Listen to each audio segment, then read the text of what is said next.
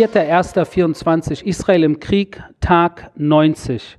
Ich hatte euch gestern versprochen, dass ich Ophir, einen der äh, Betreiber, beziehungsweise einen der, derjenigen, die das Nova Musikfestival auf die Beine gestellt haben, ihr könnt euch daran erinnern, 7. Oktober, was dort passiert ist, fast 400 Menschen, junge Menschen, die ermordet wurden. Und ich wollte heute Ophir äh, interviewen bzw. im Gespräch haben und Ophir hat leider abgesagt. Er hat abgesagt, weil seine Frau krank geworden ist und er deshalb auf seine Tochter aufpassen muss und wir das Gespräch mit Ophir nächste Woche nachholen.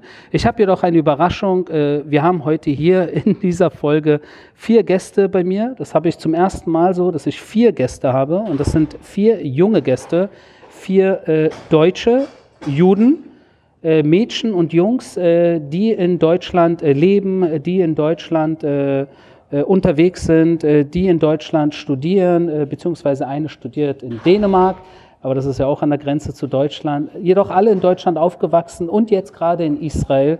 Und wir hatten hier gerade ein Gespräch und das sind vier sehr, sehr nette junge Menschen, wo ich dann einfach spontan gefragt habe, ob sie sich die Zeit nehmen können, eine Viertelstunde hier äh, für euch Ihre Eindrücke über das Leben heutzutage in Deutschland äh, und auch in Dänemark ein Stück weit äh, zu erzählen, weil natürlich junge Juden, wie ihr alle wahrscheinlich wisst, in den letzten Wochen und Monaten ja teilweise keine einfachen Zeiten durchmachen, aufgrund der Situation natürlich seit dem 7. Oktober.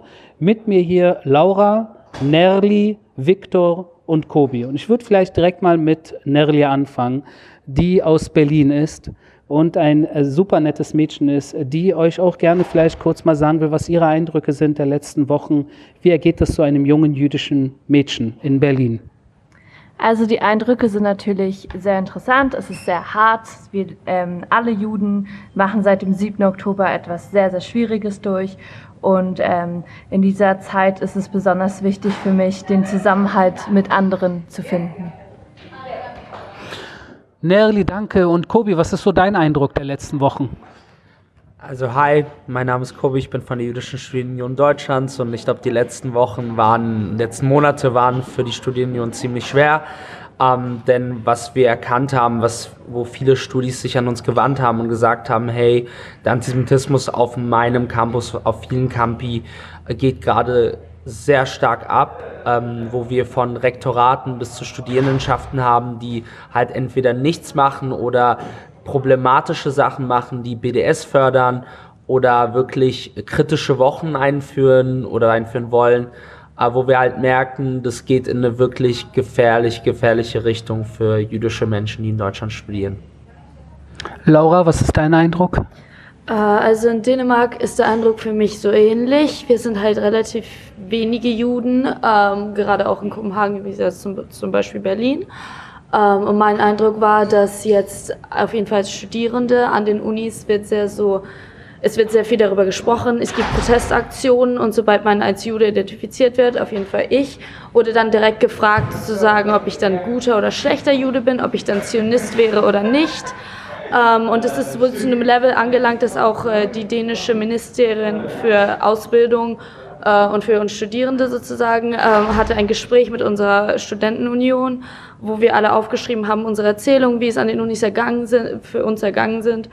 Ähm, und es war halt, also es war schon ziemlich schlimm, was aufgeschrieben wurde und uns wurde versprochen, es wird etwas gemacht. Äh, aber es ist wohl ziemlich kritisch. Last but not least, Victor, was ist dein Eindruck der letzten Wochen?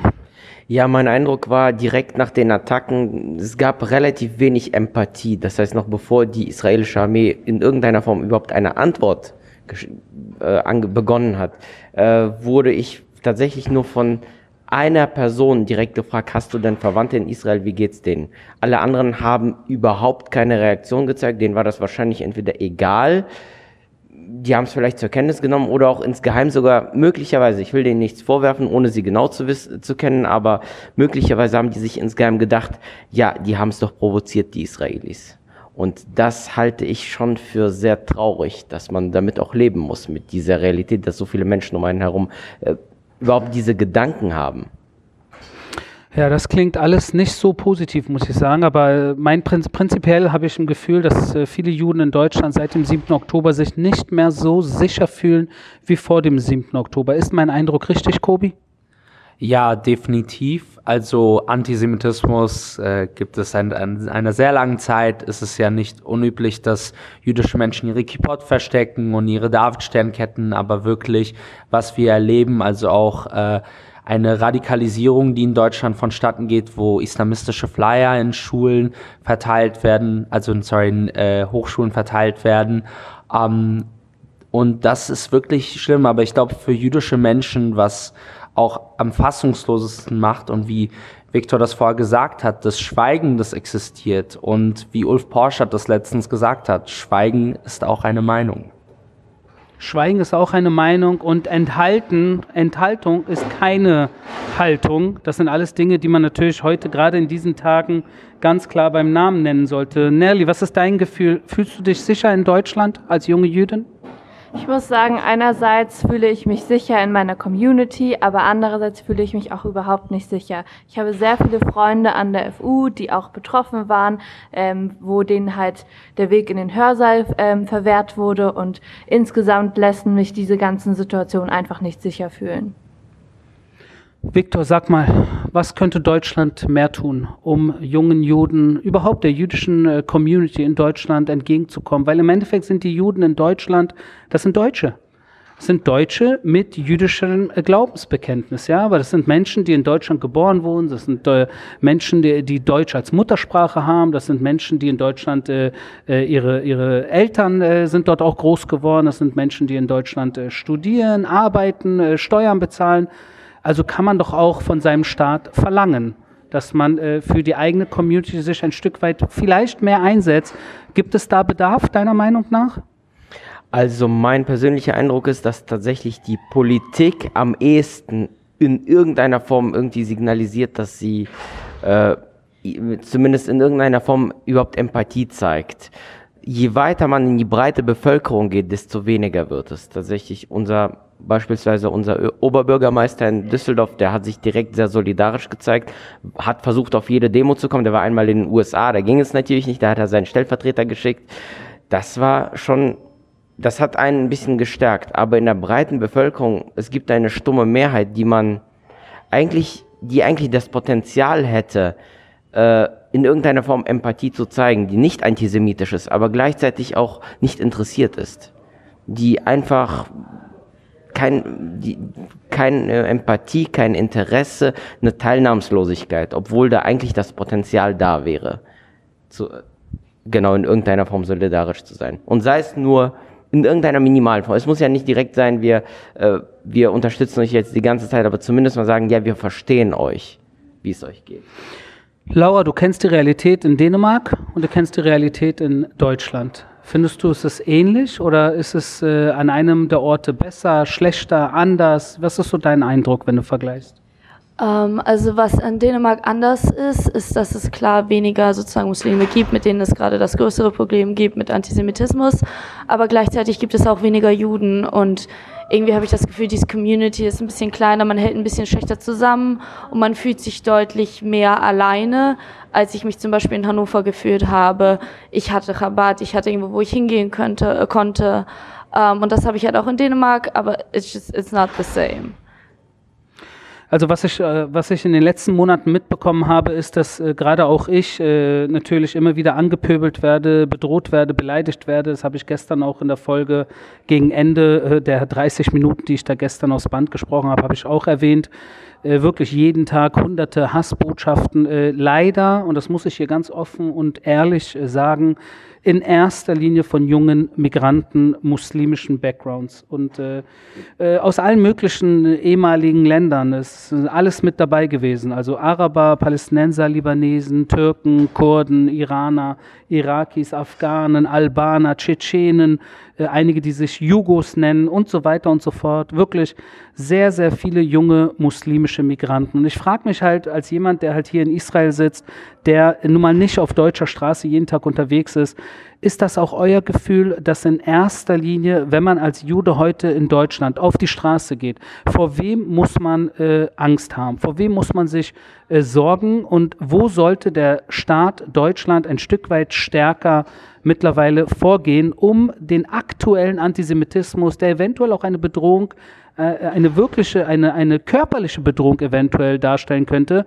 um dem etwas entgegenzusetzen. Äh, Kobi, was sagst du? Das Ding mit Antisemitismus ist, ähm, ich glaube, für jüdische Menschen ist das eine so schlimme Sache, weil wo man um sich guckt, findet man Antisemitismus von rechtsextrem, von linksextrem, vom radikal-islamistischen Seite, aber auch von der Mitte der Gesellschaft. Das heißt, ich glaube, ähm, man muss vor vielen, man muss eigentlich in vieler Hinsicht äh, rumgucken und schauen, aber ich glaube auch nochmal dazu gesagt, dass wir lange Zeit eigentlich so links, äh, linke Strukturen nicht so sehr ins Auge genommen haben, also die oft dann auch Verbindungen haben mit radikal-islamistischen Strukturen. Ähm, und wir sehen speziell nach dem 7. Oktober, wo wir auf einmal ähm, Bewegungen haben, die sich mit äh, die sich mit äh, der Hamas solidarisieren oder die sozusagen Free Palestine skandieren. Ich glaube, das große Beispiel Fridays for Future International und das hat einen Effekt auf jüdische Studis weltweit. Ähm, aber sicherlich würde ich sagen, dass radikal-islamistische Strukturen sehr wohl ein sehr großes Potenzial haben, das jüdische Leben für alle zu gefährden und das Leben in der westlichen Welt natürlich auch. Viktor, wie siehst du es?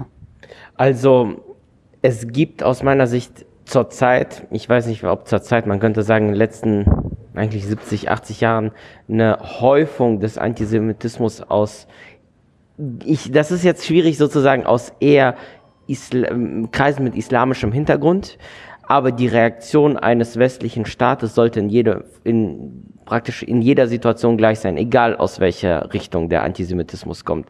Und ähm, das ist auch, finde ich, ein Prinzip eines demokratischen Staates, dass er trotzdem jeder Person einen Vertrauensvorschuss gibt. Das heißt, zu sagen können, wir stellen jetzt alle Muslime unter Generalverdacht, das wäre absolut fatal. Das darf man nicht machen.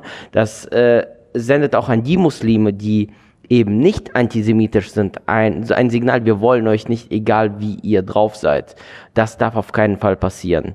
Trotzdem muss man natürlich äh, äh auf individueller Basis als Jude ich würde sagen, tendenziell ein bisschen mehr aufpassen, wenn man mit Muslimen zu tun hat, als mit beispielsweise Menschen, die, ja, wie kann man es am besten sagen, ethnisch deutsch sind. Die sind tendenziell eher weniger äh, bereit, in irgendeiner Form körperlich aggressiv zu werden. Das, es ist immer so eine Gratwanderung. Äh, man kann, es ist immer schwierig zu, zu fall, also man darf nicht verallgemeinern, es ist schwierig zu sagen, es ist so oder so. Es gibt halt gewisse Tendenzen. Es ist, ja, es ist eine, echt eine delikate Sache. Ja, es ist de delikat, weil wir sehen ja auch auf, den, äh, auf diesen Protestmärschen oft in, äh, in Europa, in Amerika, in New York sogar und äh, wo auch immer, wo angeblich man für pro-Palästina ist, aber es im Endeffekt nur irgendwelche äh, judenhassenden, antisemitischen Kundgebungen sind, wo dann teilweise äh, from the river to the sea gesagt wird, was natürlich ein Schlachtruf ist, äh, wo ganz klar ist, dass für diese Menschen Juden im Nahen Osten und in Israel einfach keinen Platz haben und sie im Endeffekt die Taten des 7. Oktobers irgendwo ja, äh, rechtfertigen. Ja, also so kommt es mir vor, wenn ich mir diese Protestmärsche angucke. Äh, das sind dieselben äh, Menschen, die dann auch Süßigkeiten verteilen äh, nach dem 7. Oktober auf Neuköllner Straße oder wo auch immer.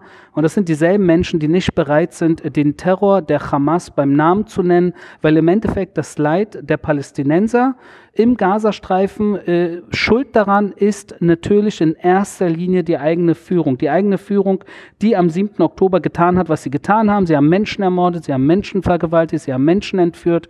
Und im Endeffekt dieses ganze Unheil, äh, diese, all die Menschen auf beiden Seiten der Grenze in den Abgrund reißen jetzt, nachdem sie nach drei Monaten immer noch die Geiseln nicht freilassen, nach wie vor Raketen auf Israel äh, schießen und nach wie vor sich nicht ergeben, was sagt das über diese Terroristen aus? Ja? Was ist deren Endgame?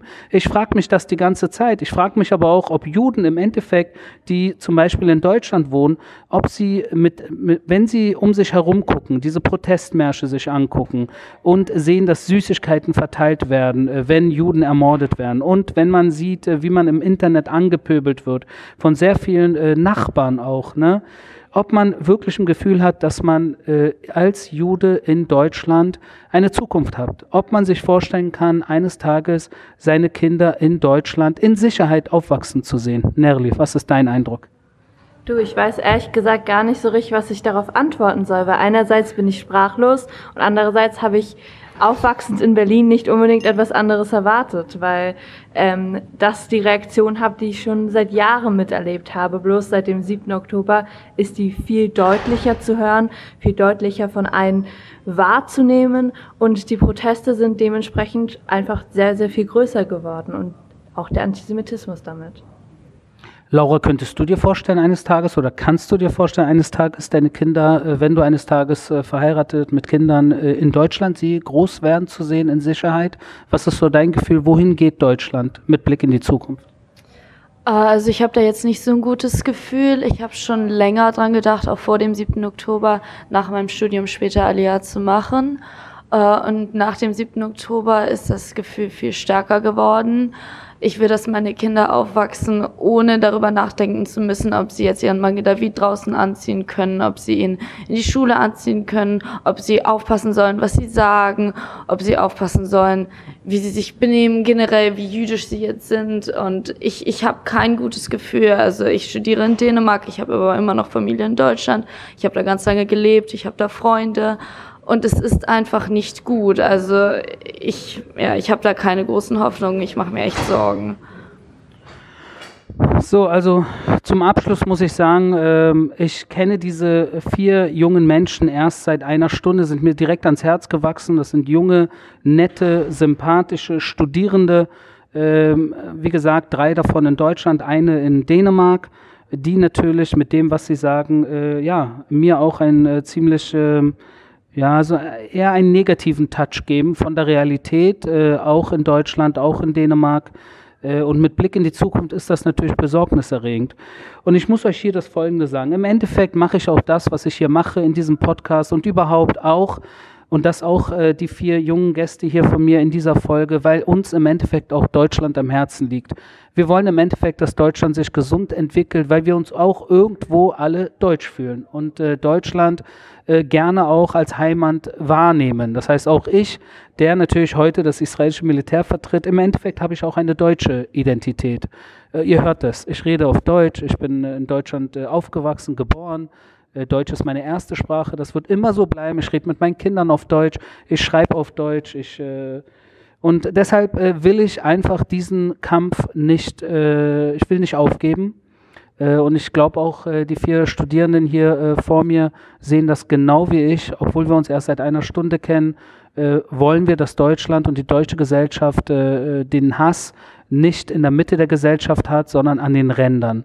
Und wenn der Hass, wenn der Antisemitismus an den Rand gespült wird, dann hat auch jüdisches Leben, überhaupt das Leben in Deutschland und überall auf der Welt eine, eine, eine Chance, eine, sich gesund und normal zu entwickeln. Wenn Hass und Antisemitismus und Rassismus und all diese Dinge äh, sich in die Mitte der Gesellschaft breit machen und junge Juden, und das ist immer natürlich so ein bisschen das, äh, das Symbol, wie eine Gesellschaft, äh, ob sie gesund ist oder nicht, wenn junge Juden in, im Zentrum einer Stadt sich nicht offen als Juden äh, zeigen können, dann ist etwas nicht gesund. Und da sollte man äh, anfangen, wirklich dagegen zu steuern.